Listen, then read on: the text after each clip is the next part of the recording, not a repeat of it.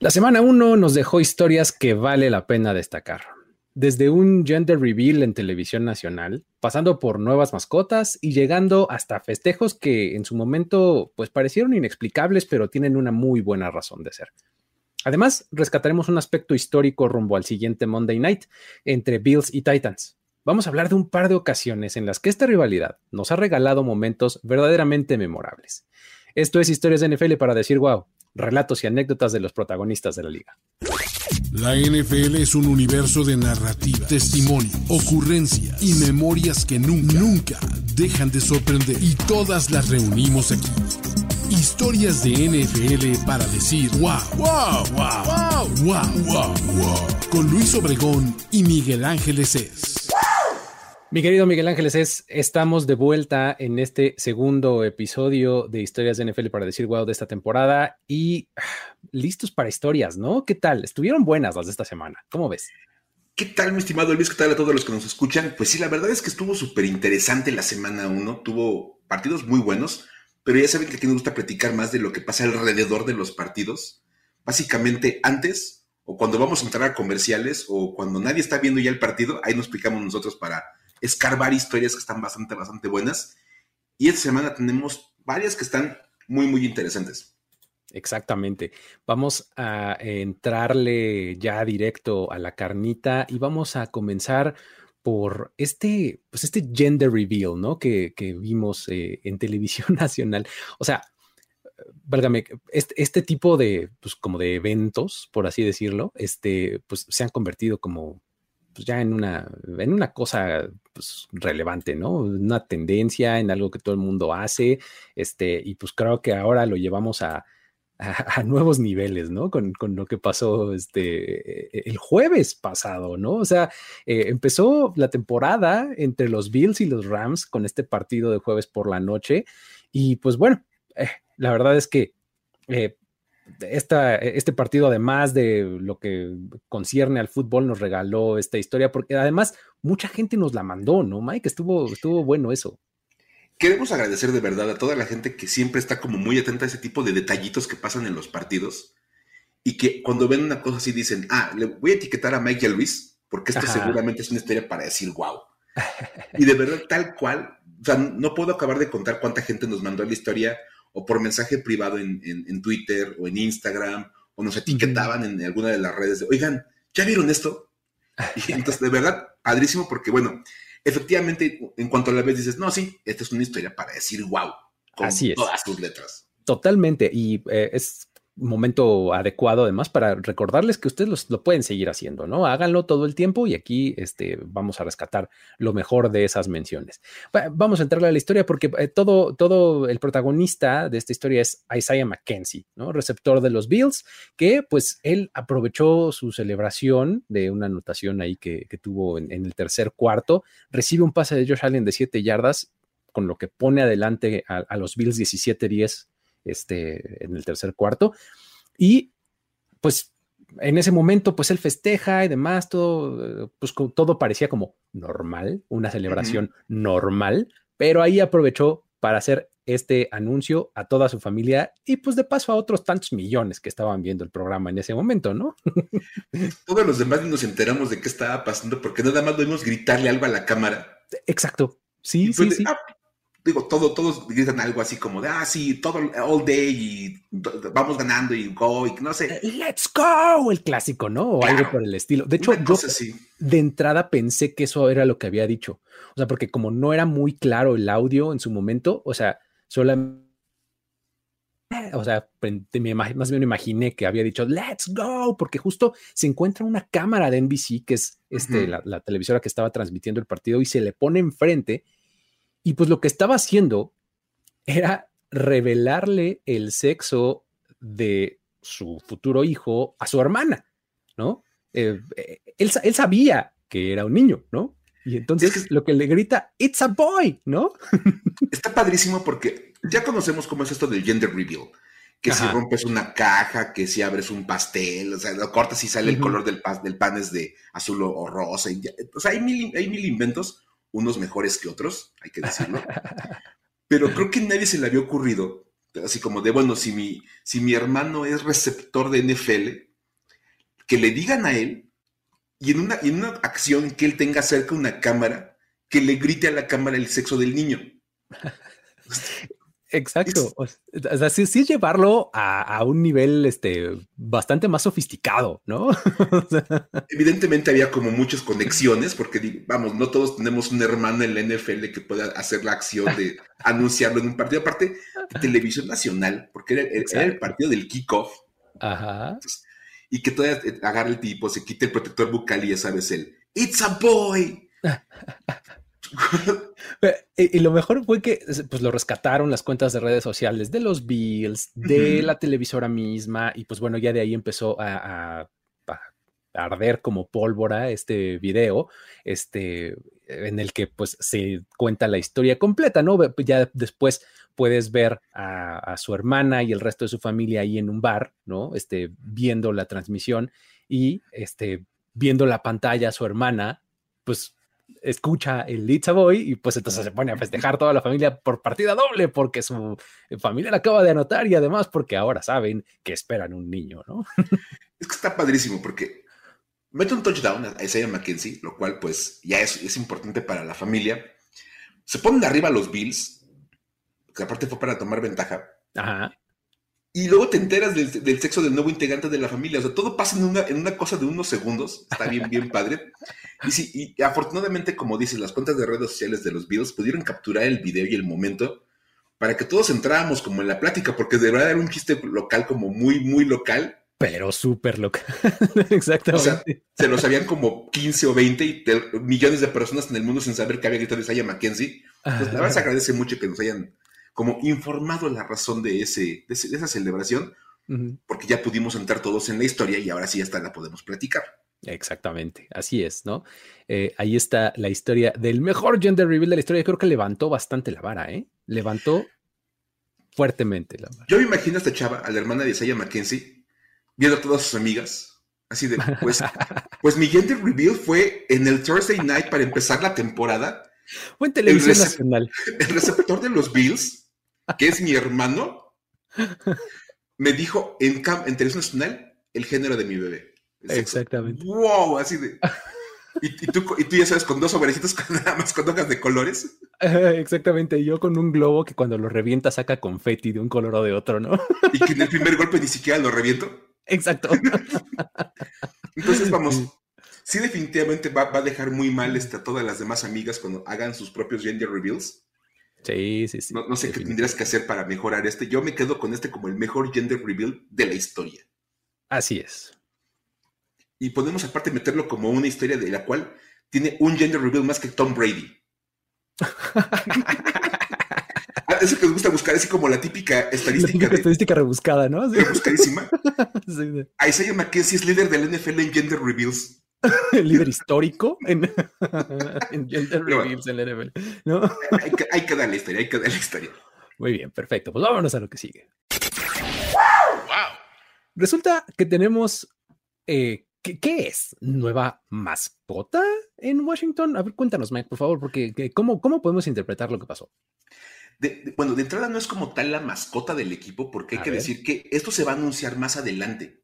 Ok hay un, hay un, hay un, como un concurso, ya saben, un, famosísimo crowdsourcing en el cual le están preguntando a la gente.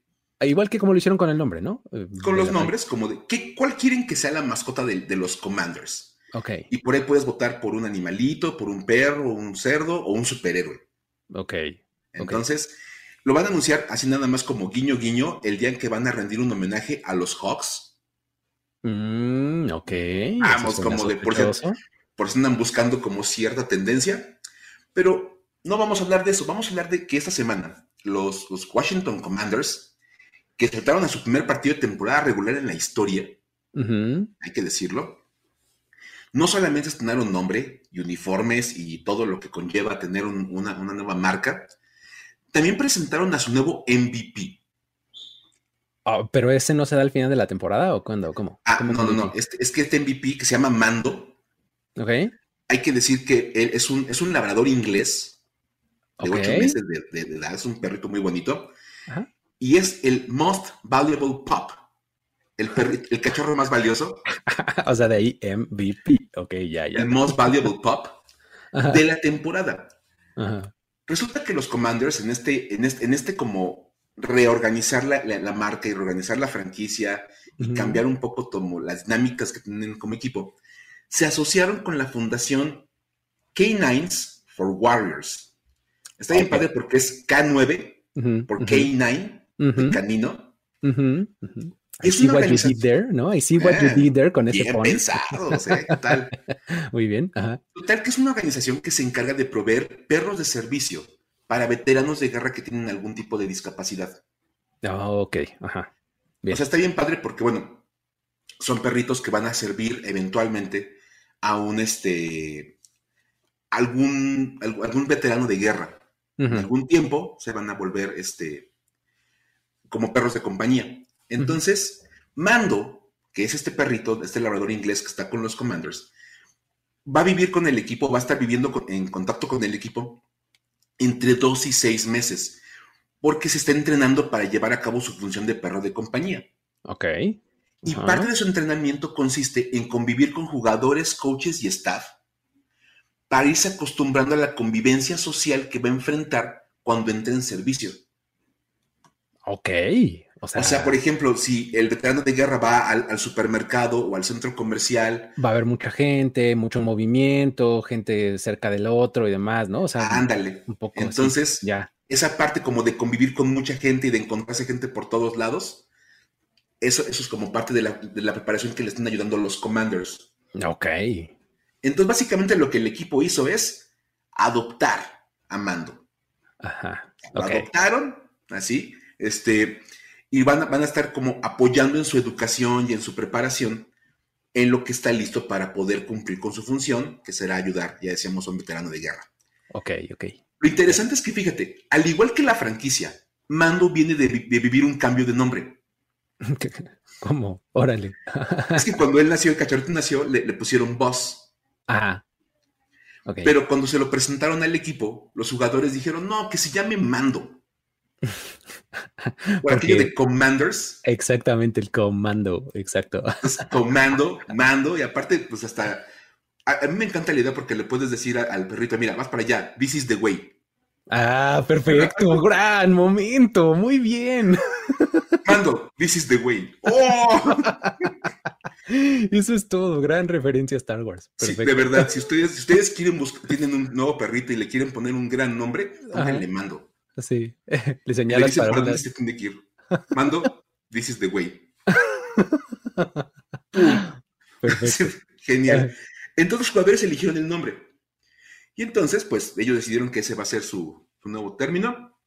Y bueno, una vez que termine su preparación, eh, se volverá acompañado de un veterano de guerra que esté padeciendo ya sea estrés postraumático, algún tipo de lesión cerebral traumática, o incluso algún tipo de trauma sexual provocado por el servicio militar. Ok, órale. Entonces está bien interesante porque además una cosa que presenta, que presenta la organización de K9s for Warriors es que aproximadamente 20 veteranos de guerra se suicidan por año. Ok, sí, pues sí. todos los, todos los traumas que viven. El, estrés postraumático, ¿no? Exacto. Sí. es, es, tremendo y entonces, bueno, la idea de K9s for Warriors es dar un perro de compañía que va a servir como este apoyo emocional. Al veterano de guerra le va a ayudar a sentirse un poco más tranquilo, acompañado. Y entonces van a estar entrenados. El, labrador inglés es un, perrito muy tranquilo, es de un carácter muy dócil, y entonces va a ser como una buena compañía para ellos.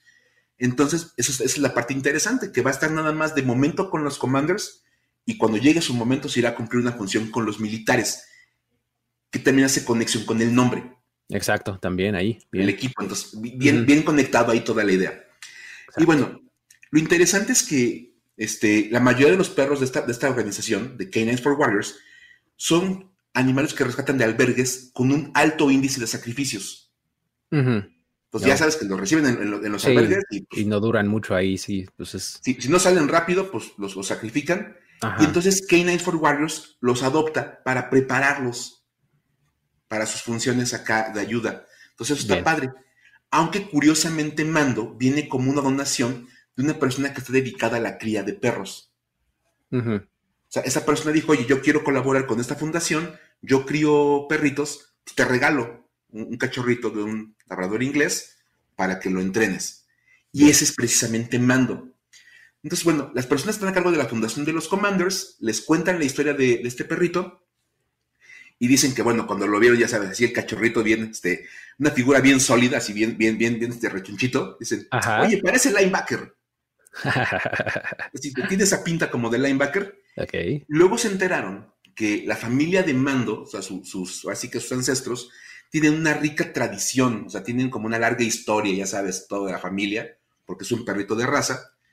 Y dijeron, oye, pues es que están que ni mandado a hacer para ser el MVP de, la organización, porque su historia se asemeja mucho a la de los Commanders, un equipo con una larga tradición, con una rica historia, y que está en este proceso como de encontrar su nueva misión en la vida, ¿no? Su, nuevo camino. Un, cambio, exactamente, un replanteamiento de para dónde vamos y demás. Ah, qué interesante. Iba a ser un perrito básicamente como de raza, que iba a estar casi casi en competencias, y termina siendo reenfocado a, servir a un, veterano de guerra. Bien. Y dicen, oye, pues estamos viendo ese mismo cambio en la organización, entonces vámonos de frente con esto.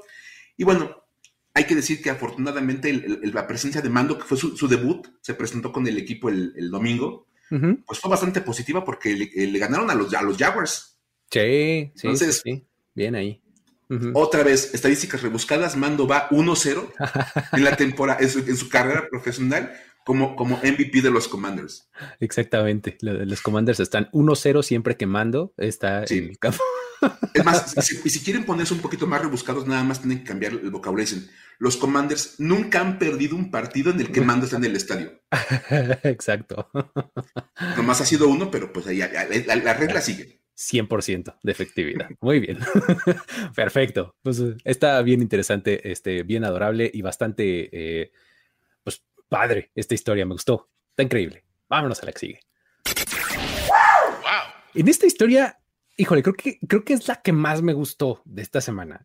Es, eh, vamos a tener a DJ Reed como, como protagonista. Eh, vamos, si hay un jugador que haya experimentado una auténtica montaña rusa de emociones en esta semana, tiene que ser él.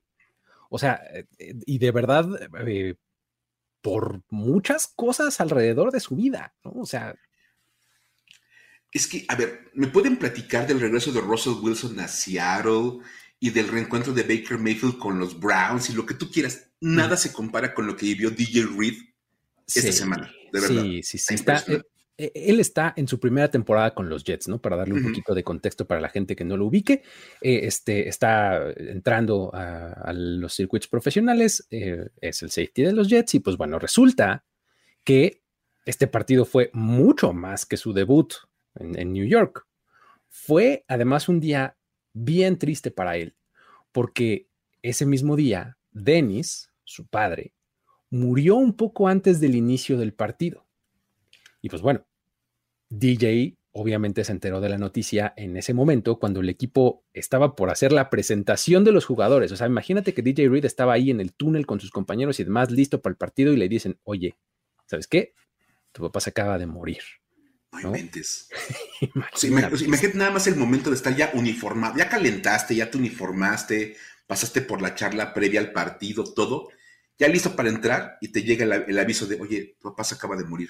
Sí, imagínate, debe ser tremendo de, de, la, pues eso, justamente, ¿no? Una montaña rusa de emociones, ¿no? O sea, eh, híjole, eh, está interesante porque además ese día, eh, el día de Denis, pues, en el que murió, pues, Denis, eh, creo que él se entera en ese momento, pero unos días antes había platicado, ¿no? Con, su papá, ¿no? Este, eh, que, en realidad su papá estaba ya batallando con una enfermedad, ¿no? Él, él tenía este, esclerosis múltiple, ¿no? Sí durante muchos años estuvo batallando con la enfermedad, 18 años, este, y ya sabemos que esta, esta enfermedad es súper degenerativa, ¿no? O sea, va acabando y va haciendo mella con, en el cuerpo del, de este, del enfermo durante mucho tiempo, y pues 18 años estuvo este, eh, peleando con esta enfermedad, ¿no?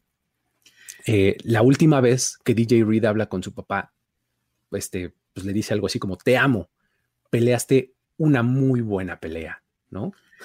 ya como presintiendo, ¿no? Porque Exacto. se reportaba que ya, ya, lleva como en declive la salud de, de Denise Reed. Y pues te avisan, ¿no? Como familiar te dicen, y sabes que pues ya las cosas van empeorando. Pues hablas con él y, pues creo que tratas como de dar esas palabras, ¿no? De aliento, de bueno, ir cerrando el ciclo, pero pues nada, te prepara para que en cualquier momento te digan que ya se fue. Sí, exactamente, y menos cuando estás a punto de hacer tu debut como, como profesional en la NFL y estás literalmente a unos minutos de eso, ¿no? Entonces, él se entera porque su tío, o sea, el hermano de, de Dennis, su papá, le manda un mensaje un poco antes de que saliera al campo y pues le anuncia este, la muerte de su papá, ¿no? Entonces, pues salen, después viene este momento en donde cantan el himno nacional y demás y hacen... Eh, eh, en esta ocasión específicamente, además, se combinó con lo del 11 de septiembre y demás, eh, está eh, este pequeño homenaje que se hizo por la memoria de los ataques terroristas en Estados Unidos. Entonces, pues a lo largo de todos los equipos y de todas las, este, de todos los estadios en donde hubo juegos, hubo este, este momento especial, ¿no? Y pues en ese momento DJ Reed, pues obviamente se soltó en llanto, ¿no?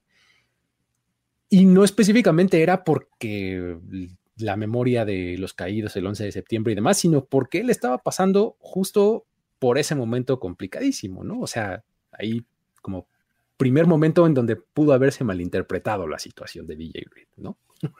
Pero bueno, DJ Reed decide, este, pues obviamente jugar el partido, ya estaba todo listo y pues bueno, él dice, voy a jugar y lo voy a hacer lo mejor que pueda porque él estaba convencido de que su papá lo estaba viendo.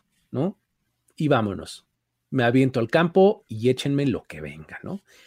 Obviamente, pues ya sabemos que el marcador no fue nada favorable. El, el partido de los Jets, pues se fue al sur muy rápido, ¿no? Los Ravens lo pasaron por encima bastante rápido. Pero Reed tuvo una intercepción en el último cuarto. Oh. Y pues a manera de celebración, se arrodilla en el campo y apunta al cielo. Y entonces aquí viene como el segundo y el momento que todo mundo dice, ah, ¿cómo? Este, ¿por qué estás festejando? ¿Qué no estás viendo el marcador? Ya todo está perdido, que no hay nada que celebrar, ¿no? Y pues resulta que él no estaba celebrando el momento por la intercepción misma, sino porque pues básicamente lo que estaba haciendo era como darle un pequeño homenaje a su papá, ¿no? O sea, decir, estaba por ti, casi, casi, ¿no? Entonces... Claro, Híjole, es que otra vez, fíjate, yo, nos topamos con la historia precisamente por eso, porque un reportero habla, ¿no? En, Twitter de, es bien fácil criticar a los jugadores cuando festejan una intercepción o un touchdown, cuando van perdiendo por mucho al final del partido. Y de repente dices, bueno, a lo mejor no sabes qué está pasando por la mente del jugador, qué están viviendo ellos en su vida, que ese, esa pequeña jugada, aunque sea meter, un touchdown cuando van perdiendo 44-0 o interceptar un pase cuando vas perdiendo por tres anotaciones, te significa algo mucho más que el, hecho de la jugada como tal en el partido. Lleva, un significado más grande. Entonces, esa es la parte más interesante de esto. Sí, y pues Reed tuvo que explicar a los reporteros justamente todo esto, ¿no? Él, este, después dice que esa fue la razón por la cual lo hizo y pues añadió también que pues esta temporada va a ser toda dedicada a la memoria de su padre, ¿no? O sea, la verdad es que, eh, pues es una cosa que debe de motivarlo muchísimo, ¿no? Porque además, eh, lo, que más quería era que su papá llegara a conocer a su hija, o sea, su, su esposa está embarazada y pues no lo logró, entonces imagínate todo lo que está pasando en su vida, ¿no? Su esposa está embarazada, está a punto de nacer su hija, su papá está enfermo, le avisan que se murió eh, unos segundos o unos minutos antes de empezar el partido. O sea, verdaderamente una montaña rusa de emociones, ¿no? Está cañón, de verdad, o sea, es, es, muchísima información ahí para, para este pobre cuate, o sea, y aparte de lo que decías, ¿no? Está, está llegando a, Nueva York, él andaba, si se acuerdan de él, en, en San Francisco y en Seattle, entonces anduvo por ahí un par de añitos como rondando y llega a Nueva York como tratando de establecerse, de poner ya un, como una carrera más, más fuerte y pues, es que, se, que, le pasa esto. Sí. Sí está muy cañón, está muy cañón y bueno, la verdad es que pues le deseamos que le vaya bien en la temporada a, DJ Reed, porque aparte va dedicado a la memoria de su papá. Entonces ojalá tenga un, buen año y, le vaya bien con, con los Jets. Así es. Vámonos a lo que sigue. La siguiente semana, Mike, la semana 2 de la NFL, nos trae un Monday Night, bueno, sí, un Monday Night doble, ¿no? O sea, con dos partidos. Uno de ellos es entre los Titans y los Bills. Y pues bueno, estos dos equipos tienen su historia, ¿no? O sea, está bien interesante.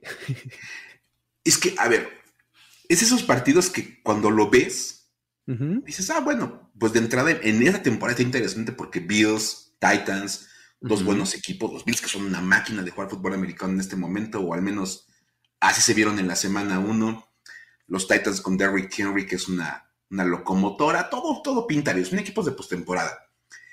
Pero tienen historia estos dos equipos, tienen un par de juegos por ahí que, híjole, si son fans de los Bills o de, de, los Titans, o en su momento Oilers, se van a acordar perfectamente de estos juegos. Y el primero que a mí lo personal me encanta es The Comeback.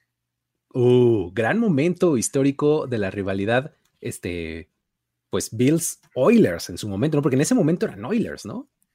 Sí, y es más, dependiendo de a quién le preguntes por este partido, te van a decir cómo se llama. Cada quien tiene su nombre. Si le preguntas a la gente en Buffalo, es The Comeback, o sea, el regreso. Exacto, ajá. Y si le preguntas a los fans de los Oilers ahora Titans, te van a decir que es The Choke. Pues o sea, literalmente cuando se atragantaron espantosamente. Ajá. y es que nos tenemos que remontar a la época en que los Tennessee Titans eran los Houston Oilers. De entrada hay que regresar en el tiempo a esos años en que los Houston Oilers andaban en la NFL. Y fue un juego de, ronda de wildcard eh, de la temporada de 1992 allá por enero del 93, en el Rich Stadium, que era la casa de los Bills en aquel momento. Y al día de hoy, Luis, sigue siendo el regreso más grande en la historia de la liga. Ahí nomás. es más, yo me acuerdo, ese yo partido yo lo vi, yo estaba, estaba niño, tenía unos 12 años cuando ocurrió ese partido. Ajá. Y me acuerdo que lo estábamos viendo con mi papá y el partido estaba 35-3 para empezar el tercer cuarto o sea, ya se había acabado, prácticamente, ¿no? O sea, cuando tú ves un partido 35-3, el juego ya se acabó porque ya pasó el suficiente tiempo para que uno de los dos equipos haya anotado siete veces, 7 por 5, 35, si no me falla la matemática. Entonces anotaron cinco veces. perdón, digo cinco veces, perdón, cinco veces. Ajá. Este, me, falló nada más el acomodo, no la matemática. el acomodo de los números. El asunto es que ya pasó el suficiente tiempo para que anotaran cinco veces uno de ellos. Y pues está muy difícil que el rival pues, remonte, ¿no? O sea, básicamente ya se acabó el juego, ¿no? Ahora, si se acuerdan de los Buffalo Bills de los 90, era el equipo de, Jim Kelly, de Thurman Thomas y de todos ellos. Pero Jim Kelly no estaba en ese partido. exacto. Jim Kelly estaba lesionado. El titular era Frank Reich, a quien tal vez ahora recuerden o, ubiquen como head coach de los Indianapolis Colts. Exactamente, ese Frank Reich. Ese Frank Reich, el coach de los Colts, era el coreback suplente de los Buffalo Bills y le tocó a jugar ese partido y le estaban dando una arrastrada a los Oilers, a los Bills, espantosa. Es más, eh, otra vez, historia familiar. En ese momento, en el segundo cuarto, cuando ya estaba poniendo la paliza, iban como 21-3, 28-3. Mi papá me dice: Vente, vamos al súper a comprar algo para comer. ya porque esto ya se acabó. Dices, porque pues así que lo que sigue una pared de esos cuates, regresamos, hacemos la comida y vemos el otro juego de playoffs que sí va a estar como mucho más cerrado, esperemos. Porque además fue el primer partido de playoffs de ese año, ¿no? O sea, fue el, más temprano, pues fue en ronda de wildcard, entonces había dos y dos. era el de sábado en la mañana, ¿no? Sábado día, pues, ¿no? Entonces, pues dices, órale, pero llegas y cuál va siendo la historia de la segunda mitad, quien le van dando la vuelta los Bills, poco a poco. Y es más, de repente, en, cosa de nada, porque pues, realmente pasó en cosa de nada, Buffalo ya estaba ganando 38-35 y quedaban como tres minutos por jugar en el último cuarto. Y tú, de, ¿en qué momento pasó todo eso? O sea, de verdad, si le habías cambiado a la tele o te, o te regresaste nada más a ver ya en cuánto iba la paliza, wow, 38-35 iban ganando ahora los Bills. Ajá. Es más, las, las caras de todos los del staff de coach de los Oilers era de un, total, como estaban totalmente sacados de onda. Era, un, susto total porque era de en qué momento nos regresaban un partido así. y, bueno, obviamente estaba del otro lado Warren Moon, un extraordinario coreback. Y bueno, pues él tuvo todavía el, tiempo y el brazo para meter una serie anotadora más y mandar el partido a tiempo extra. Pero en, el tiempo, o ya en la prórroga, la defensiva de Buffalo intercepta a Warren Moon, pone el balón en posición para que su ofensiva entre y meten el gol de campo para ganar 41-38. Eh, de, locura. O sea, es una cosa impresionante, ¿no? Un déficit de 32 puntos y le diste la vuelta en, pues en dos cuartos, ¿no? O sea, si, piensas ya en, lo que perdió del tercero, pero en lo que le agregaste con el tiempo extra, pues en dos cuartos remontaste 32 puntos. ¿no? Imagínate haber tenido, entrar al tercer cuarto perdiendo 35-3 y dices, bueno, pues estuvo pesado, pero ganamos 41-38. ¿Qué? Esperen, ¿no? ¿A dónde? O sea, de verdad. Una cosa impresionante. Este, e, es más, pasaron un montón de cosas durante ese partido, ¿no, Luis? Sí. Ahí como alrededor. Eh, hay varias curiosidades. O sea, por ejemplo, eh, los fans del equipo local, o sea, de los Bills, bueno, ya estaban así furiosos para el tercer cuarto. O sea, porque además el tercer cuarto empieza con, con los Bills este, tratando de hacer algo. Y Frank Reich lanza una intercepción en la primera serie del tercer cuarto y vuelven a anotar los Oilers. O sea, ahí es cuando llegan a, ese, a ese marcador apabullante. Entonces los Bills, los fans de los Bills ya estaban así de vámonos. Se empiezan a salir del estadio. Y pues cuando empieza el comeback, pues la gente se empieza como a enterar y se quiere regresar al estadio, porque yo, o sea, yo no me puedo perder esto, estamos en playoffs, ¿no? Preguntaría, ¿para qué te saliste? Exactamente. El asunto, pues es que en aquel entonces, pues no había esta cosa de los QR codes con los que entras y sales de tu estadio. No, hombre, con trabajos llegábamos a boletos de, así de papelito, ¿no? Entonces, pues obviamente los aficionados, pues ya habían tirado su boleto de, pues ahora comprueba que yo estaba ahí adentro y nomás me salí porque pensé que ya habíamos perdido. Entonces los de seguridad le dijeron, no entras. O sea, no puedes volver a entrar. ¿Cómo sé que estabas allá adentro? ¿No? Entonces se empezó a armar ahí la revuelta entre todos porque querían volver al estadio. Y pues no se les hizo. O sea, mucha gente no pudo regresar al estadio a ver este épico comeback de Frank Reich, ¿no? Por eso un consejo de verdad, si van a un estadio de NFL, nunca se salgan del partido de verdad, o sea, nunca sabes qué puede pasar en estos juegos y, pues vean nada más, y menos te salgas en el tercer cuarto, o sea. Exacto. Y es de playoffs, es de playoffs, por favor. Quédate total. ¿Qué más puedes perder? Deja que todos los demás se vayan, tú quédate a ver el resto del partido y ya total te vas al final, pues tú apagas la luz al salir y ya, tal no pasa nada. Otra curiosidad es la que mencionaste hace un momento, que Frank Reich pues era en realidad el backup. Jim Kelly se perdió ese partido porque estaba lesionado y esa lesión se, la, tuvo una semana antes, en el último partido de la temporada regular, que fue justamente contra estos mismos Oilers. O sea, los Oilers este, dijeron, ay, se lesionó Jim Kelly y ahora vamos a aventarnos contra el backup ahora en playoffs. Oh, qué ventajota. Y todo empezó muy bien hasta que ¡pum! ¿no? El mismo Frank Reich fue el que les dio la vuelta, ¿no? Y por último está eh, la curiosidad de que Frank Reich no era ningún desconocido ante estas circunstancias, ¿eh? porque él mismo, unos años antes, en 1984, guió a la Universidad de Maryland a un comeback contra Miami en, un partido en el que también entró como suplente y remontó una desventaja de 31-0. No. Y terminó el juego 42-40 en favor de Maryland. O sea que digamos que los regresos eran como la especialidad de Frank Reich. Totalmente. Vamos, está bien interesante. Está, está buenísimo, de verdad. Ese, es un partido que al día de hoy a los aficionados de los Oilers, ahora Titans, les duele totalmente, o sea, de verdad, los que lo vieron, lo siguen sufriendo. Absolutamente, absolutamente. Sí, sí, una, Fue una cosa espantosa, pero no sé si les duela más, menos o al mismo nivel que el otro juego de referencia, ¿no, Luis? Sí, es que el asunto es que acá los beneficiarios fueron los Bills, ¿no? O sea, los que pueden decir, ah, miran, qué, increíble. Y entonces los, los Oilers o Titans agitan su puño fuerte, ¿no? Pero está el otro lado de la historia que es el Music City Miracle, ¿no? Otro momento en esta, en esta rivalidad que ha hecho que Titans y Bills no se quieran nada, ¿no? este, es, este es un partido que sucedió en los playoffs de la temporada 99, o sea, es decir, en enero del 2000, Y pues fue un verdadero milagro porque pues, los Bills, estando arriba en el marcador 16-15 y solamente 16 segundos en el reloj de juego del último cuarto, en esas circunstancias los equipos especiales de los Titans lograron anotar para darle la vuelta al marcador en el kickoff que vino inmediatamente después del gol de campo en el que los Bills se pusieron a la delantera. O sea, ya estaban muy felices los Bills con que iban a, avanzar a la siguiente ronda y demás. Patean el kickoff y viene esta jugada. La patada de los Bills obviamente fue intencionalmente más corta de lo normal, como para evitar un regreso importante o algo así.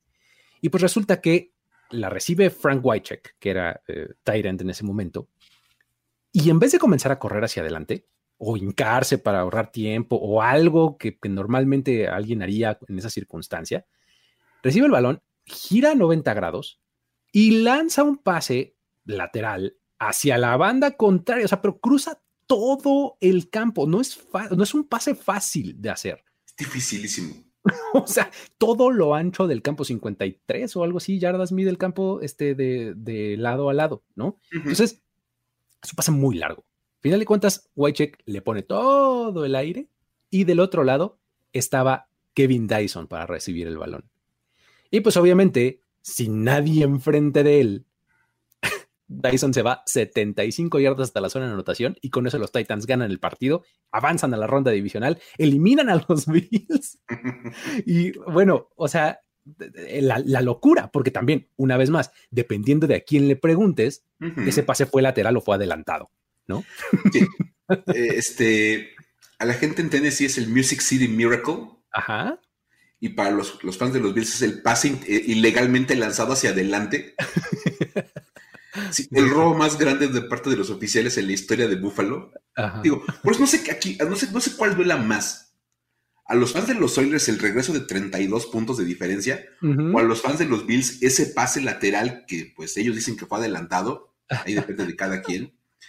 O sea, no, sé cuál pegue más, porque de verdad son, son, momentos como muy dolorosos para ambas franquicias. Sí, y también tuvo sus curiosidades este juego, o sea, también tiene, eh, eh, pues eso es el hecho mismo, pero ah, tenían mucha carnita este partido, además de eso, porque durante la semana previa al juego eh, se nombra titular a Rob Johnson en vez de a Doug Flurry.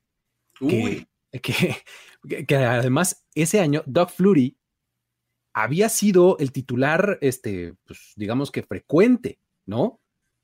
Pero en la semana 17, ya los Bills calificados sin nada por qué jugar, deciden descansar a Doug Flurry, eh, era Wade Phillips el, coach, este, y mete a, Johnson y da un juegazo contra los Colts. Y entonces, ¿qué pasa?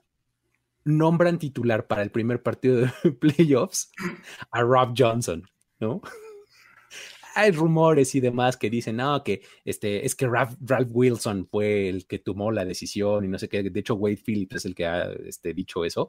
Pues los rumores dicen, no, pues es que eh, Ralph Wilson quería que jugara a Rob Johnson porque lo habían adquirido vía trade un año antes. Entonces, prefiero que el tipo al que le puse más recursos sea el que me lleve a la victoria o a la derrota en vez de este tipo que acabamos de contratar de la CFL, ¿no? Que era Doug Flurry. Pero bueno. Otra curiosidad interesante. Esta jugada, ya ves que todas las jugadas tienen como un nombre para meterlas al playbook, ¿no? Esta se llamaba Home Run Throwback, ¿no? Ahí está. Home Run Throwback. Y llegó al playbook del equipo gracias al coordinador de equipos especiales de los Titans, que se llamaba Alan Lowry. Él vio esta jugada por primera vez en 1982 en un juego colegial entre SMU y Texas Tech y dijo, ah, aquí hay algo esto me gusta y se la llevó y mucho tiempo después la aplicó ahí en, a principios de este milenio para ganar el partido.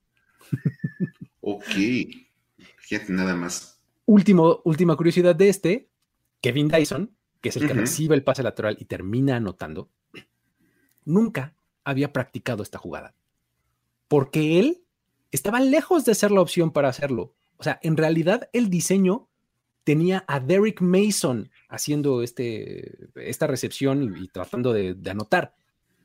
El problema es que estaba lesionado, o sea, se lesionó durante el partido y Derek Mason no estaba disponible. Bueno, ¿quién era la segunda opción? Pues era Anthony Dorset, que era un safety del equipo. El problema es que Anthony Dorset tenía unos calambres terribles que no le permitieron entrar a la jugada en ese momento. Y entonces eh, lo, que, lo que termina pasando es que pues dicen, a ver, este Dyson, paz, Kevin Dyson, entras y el coach ahí en el sideline le dice, mira, te paras acá y no sé qué, y haces esto, y va, te va a lanzar el balón. Fíjate que estés en línea para que no vayas a... Entonces, y lo termina ejecutando. No inventes, o sea, aparte de todo, fíjate nada más con, ese tipo de cosas como de la tercera opción que ni siquiera sabía qué jugada iban a aventar. Sí, sí, sí, sí. Así estuvo de tremendo, porque además, digo, y, si, le si quieres agregar otro de, personal en el campo, o sea, en ese momento, el equipo de kickoff de, de los Bills tenía varios jugadores titulares de la defensiva en el campo. O sea, porque ya el nivel de exigencia de ese, de ese partido era tal que dijeron, no, ya, o sea, muchos acalambrados, lesionados y demás. Entonces, eso es como arma de doble filo, porque puedes decir, bueno, los Bills tenían a sus titulares en el campo, son mejores jugadores. Sí, pero por el otro lado el contraste dice, pues tampoco entrenan equipos especiales, ¿no? Y, taclear en, campo abierto es muy diferente. Exacto. A, taclear en defensiva. Totalmente. Y mantén tu carril, disciplina y no sé, o sea, para cubrir kickoff, pues, pues, es una jugada que tienes que entrenar. Y los titulares de la defensiva no entrenan eso. Entonces te explicas un poco de, las dos, este, de los dos lados, ¿no? Está muy cañón, está muy interesante. O sea, de verdad es una cosa bien, bien, llamativa. Y son dos juegos que de verdad definen esta rivalidad entre Bills y Titans. Totalmente. No se ven tan seguido, no son equipos que sean como constantemente rivales porque pues, no, siempre coinciden en los calendarios. Pero de que traen un par de ahí como anécdotas previas que los hacen ver con mucho odio al, rival, de que las traen, las traen. Totalmente. Por eso esa es una de las razones más que eh, tendrían que tener para ver qué tal se va a poner este partido de Monday Night eh, en la semana 2, ¿no? Pero bueno, vámonos ahora sí a lo siguiente, Mike. Datos para decir wow. Vámonos con lo que son los datos, para decir wow. Ya saben que tenemos esta sección en la cual les contamos algunos, algunas cositas, algunas historias muy breves para que las platiquen ahí en, la reunión familiar cuando estén con, este, con los amigos. Y fíjate, hablando de los Titans. Ajá. A ver. La semana pasada ellos perdieron con los New York Giants. Ajá, en la semana 1, sí. Ya vi el, gol de campo que se falló y todo eso. Sí, sí. Con esto, los Giants se pusieron 1-0 en la temporada. Sí. Un ganado, cero perdidos. Esto, pues, para todos parece, puede parecer muy trivial. O sea, de, ah, pues 1-0. O sea, la mitad de la liga está 1-0. Un poquito menos porque hubo un empate. Ah, bueno, sí, es cierto. un, equipo menos. Así de, tenemos este 14 equipos en, 1-0, 14 equipos este 15 15 y tenemos un par que están todavía empatados, que aún no ganan ni pierden. Pero bueno, el punto es, el punto es que bueno, pareciera para todo el mundo muy trivial terminar 1-0 en la, en la semana 1, pero para los Giants representa la primera vez desde 2016 que este equipo tiene más victorias que derrotas en cualquier momento de la temporada. En cualquier momento. O sea, no habían tenido récord positivo. O sea, en las últimas cinco temporadas, Ajá.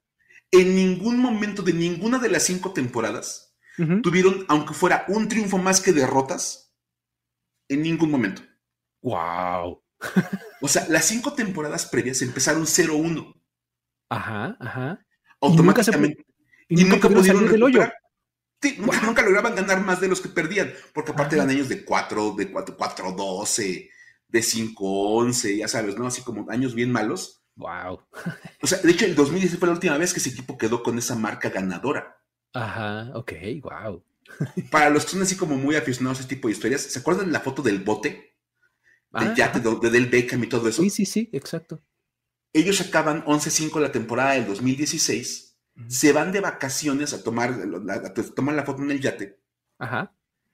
Pierden el partido de, ronda de comodines y a partir de ese momento nunca vuelven a tener marca ganadora. Hasta el día de hoy. Hasta ahora, exacto. Hasta este domingo que se puso, o sea, les tomó casi, les tomó cinco años, casi seis, romper la maldición de la foto.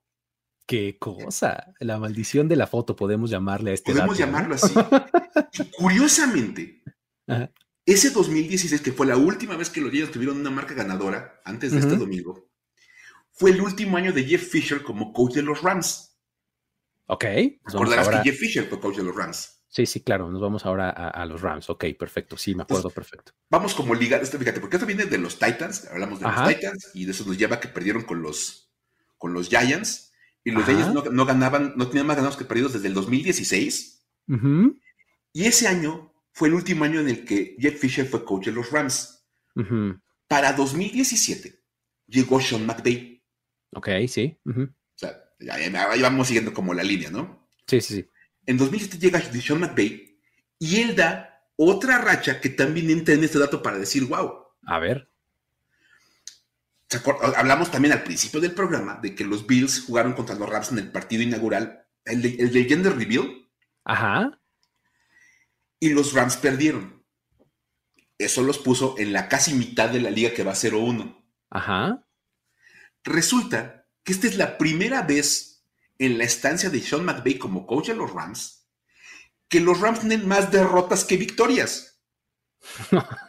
o sea, el opuesto que los Giants, ¿no? Todo el opuesto a los Giants. Ajá. O sea, los cinco años y esta semanita de que los Giants no habían tenido nunca marca ganadora, los Rams nunca habían tenido marca perdedora. Eso incluía 82 partidos. Wow. Está impresionante. Demuestra de entrada la calidad de Sean McVay como head coach, de verdad, porque pues sí, le ha ido muy bien con este equipo.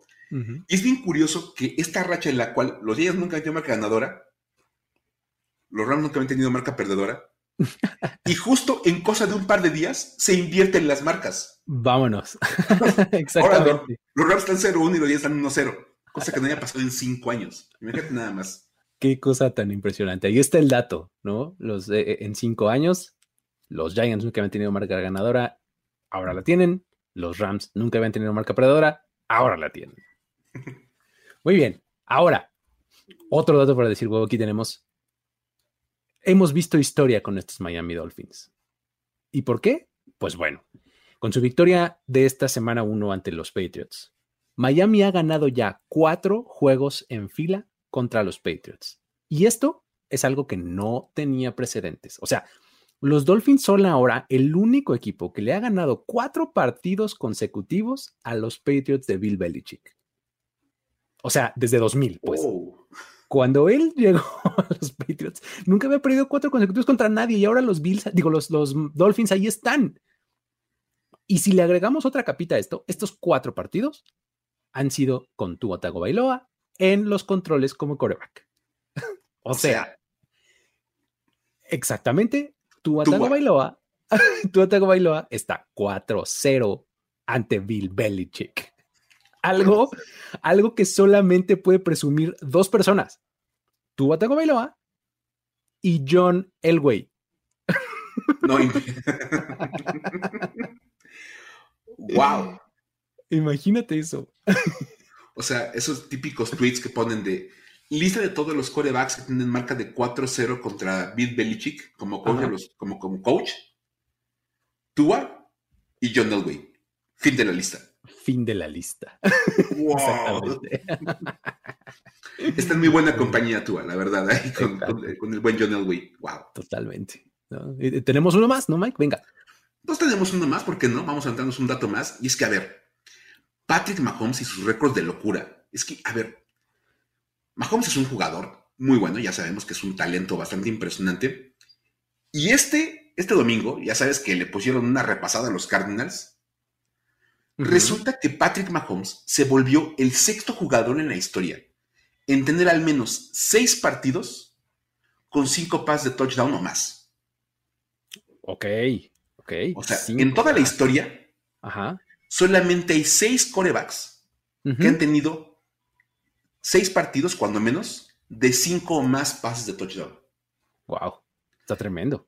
Eso está impresionante. La lista de entrada la conforman, además de Mahomes, Drew Brees, Tom Brady, Peyton Manning, Ben Roethlisberger y Dan Marino. O sea, puro Hall of Famer o futuro Hall of Famer, ¿no? Humildemente, así, humildemente esa es la lista. Está tremendo, ¿no? Eso es muy impresionante. Todos son Hall of Famers. Como dices, ya ingresados o por ingresar en su momento. Exacto. Pero pues todos lo son. Ahora, dices, y tú te decir, a ver, Mike, pero si ya lo hicieron cinco jugadores antes de Mahomes, ¿por qué tengo que decir wow? Eh, sí, podría yo decirte, el juego hoy en la NFL está hecho para eso y no sé ¿no? Ajá. Y dice, sí, aparte, bueno, todos menos marinos son de la era moderna, más moderna del juego aéreo. Exacto. Ahí te va, ahí les va el dato que lo, hace una historia, un, dato para decir wow.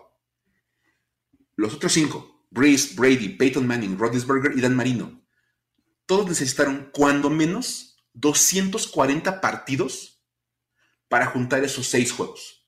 Ajá. Ok. O, sea, eso fue lo menos que se requirió. Patrick Mahomes lo logró en su partido 64. No, te pases.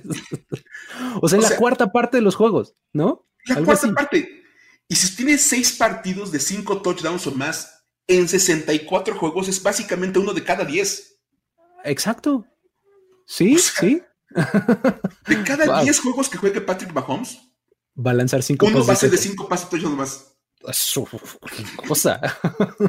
Para cuando llegue a 240 partidos va a tener 24 juegos así, no inventes, o sea. Pues sí, es extrapolando números. Dices, es impresionante, es, una locura. Eso es lo que hace que digas, wow, con, el buen Patrick Mahomes. Está increíble este asunto, la verdad. Pero bueno, pues muy bien. Eh, esos eh, fueron los datos para decir, wow, las historias eh, que tenemos el día de hoy para ustedes. Muchísimas gracias por haber estado acá con nosotros. Eh, recuerden a todos ustedes que lo escuchan, si tienen alguna, alguna historia, algún dato además que quieran que, platiquemos aquí, pueden mandárnoslo por redes sociales, ¿no, Mike? ¿Cómo te encuentran a ti? A mí me encuentran en Twitter como arroba F-escopeta. Buenísimo. en Twitter. Y ya saben, si Instagram, YouTube, todas las demás cosas, formación escopeta. Perfecto. A mí me encuentran título personal como arroba el buen Luigi también en Twitter. Ahí este, recibo este tipo de cosas y eh, cualquier eh, cuita o, comentario adicional. ¿Sale? Este, con eso nos despedimos el día de hoy. Eh, la verdad es que fue una semana con buenas historias. Esperemos que la próxima sea igual. No dejen de suscribirse al feed de este podcast y al resto de los del slate de podcast oficiales de NFL en español. Ahí están eh, en compañía de Trenson, Los Fantásticos, eh, la NFL en 10 e historias para, de NFL para decir wow. ¿Sale? Nos vemos la próxima. Mike, mucho gusto. Nos vemos, pásenla muy bien. Esto fue Historias de NFL para decir wow, wow, wow, wow, wow, wow, Los relatos y anécdotas de los protagonistas de la liga directo a tus oídos. Conducción. Luis Obregón y Miguel Ángeles Es. Voz en off y diseño de audio, Antonio Sempe. Una producción de primero y diez para NFL.